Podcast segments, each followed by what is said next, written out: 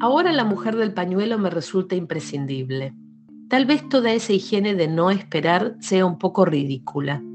No esperar de la vida para no arriesgarla, darse por muerto para no morir. De pronto, esto me ha parecido un letargo espantoso, inquietísimo. Quiero que se acabe. Después de la fuga, después de haber vivido no atendiendo a un cansancio que me destruía, logré la calma.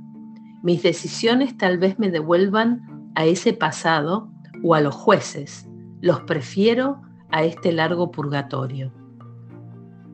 Ha empezado hace ocho días.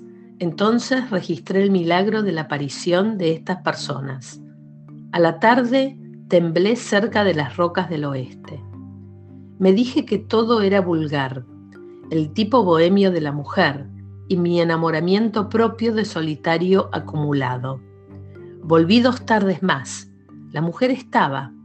Empecé a encontrar que lo único milagroso era esto, Después vinieron los días asiagos de los pescadores, que no la vi, del barbudo, de la inundación, de reparar los destrozos de la inundación.